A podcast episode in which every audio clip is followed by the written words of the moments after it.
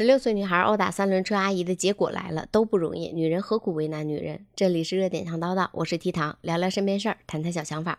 前两天引起广大网友关注的临沂十六岁女孩殴打三轮车阿姨的事情，在昨天官方的通报结果来了。通报内容是：二月二十八号，打人者刘某甲与三轮车司机刘某乙因为车费发生争执，刘某甲将刘某乙殴打致轻微伤。三月二日，蓝山公安局依法对刘某甲处以七日处罚。视频中出现的围观人员白衣男子与眼镜女杨某因劝阻。刘某打人行为发生争执，双方都已依法处理完毕。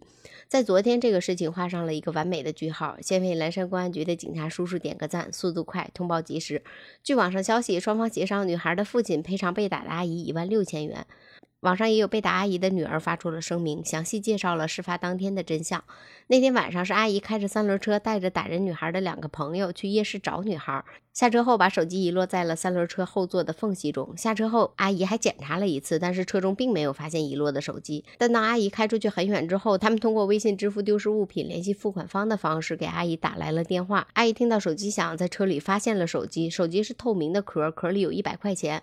阿姨的女儿说：“如果当时母亲是为了钱的话，为什么不拿走一百块钱扔掉手机呢？”接完电话之后，阿姨及时返回给他们送手机。这个时候，打人女孩和她朋友又要阿姨带他们去药店，在药店。门口等了将近一个小时，他们出来之后，阿姨索要送手机耽误的误工费，还有等待的费用，一共五十块钱，加上送他们去药店的费用十块，一共是六十。当时丢手机的女孩已经同意把钱给阿姨了，可是打人女孩认为阿姨是狮子大开口，拒不支付，同时扇了阿姨十余下。阿姨拿出 U 型锁，企图维护自己，其中有一下打在了刘某甲的胳膊上，也有很多都是阿姨在挥动 U 型锁，但是并没有打在刘某甲的身上。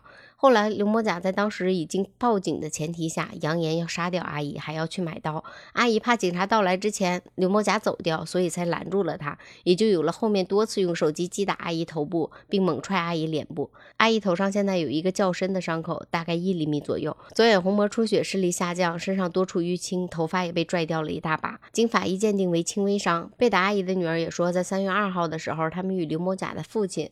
姑姑进行了协商，考虑到孩子家庭条件确实是困难，自己家条件也不好。女孩也说，在没有联系到刘某甲父亲之前，甚至拿不出住院的费和缝针的钱。还有刘某甲父亲和姑姑的态度很好，最终以一万六的金额同意协商。最后还是特别感谢那个帮助自己母亲的白衣少年，在众人冷漠旁观的前提下站出来。根据白衣男孩说，他也有母亲，所以看不下去。阿姨的女儿说：“如果没有他，不知道阿姨现在是怎么样的伤势。为邻里有这样的好人感到骄傲和自豪。但是他也说，也没有想到这样的好人会受到如此的压力，于情于理都难以接受。他会拥有属于他的正义，谣言会不攻自破。”通过孩的讲述，我们了解了更多事情的细节。前面女孩也提到了，母亲是带着打人女孩刘某甲的小伙伴去找刘某甲的。那么，当他们从药店出来的时候，是分开的吗？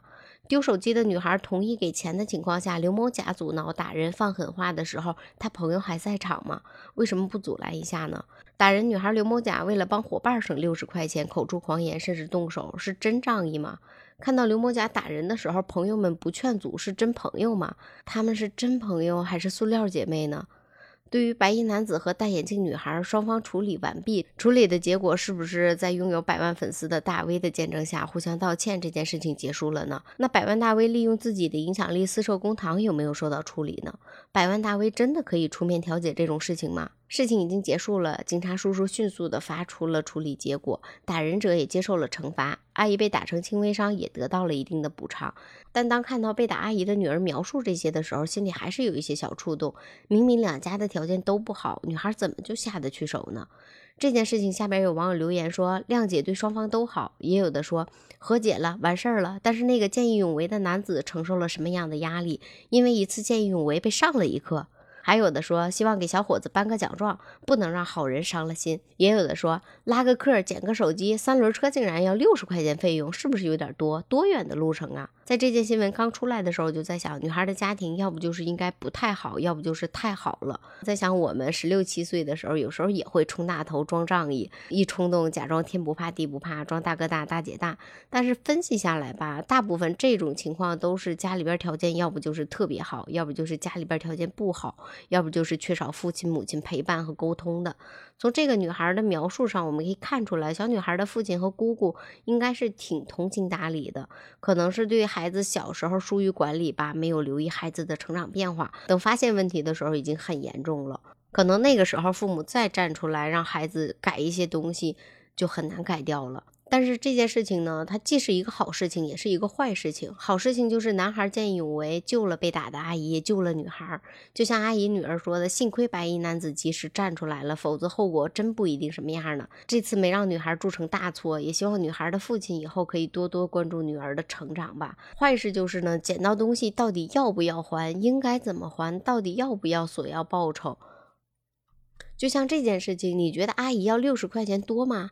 我觉得相对于六千块钱的手机，阿姨大老远送过来还等了那么久，何况他们又坐车去了药店，也算耽误阿姨的工作和时间了吧？并且手机也被阿姨保存好了，完好无损的交到了小女孩的手上。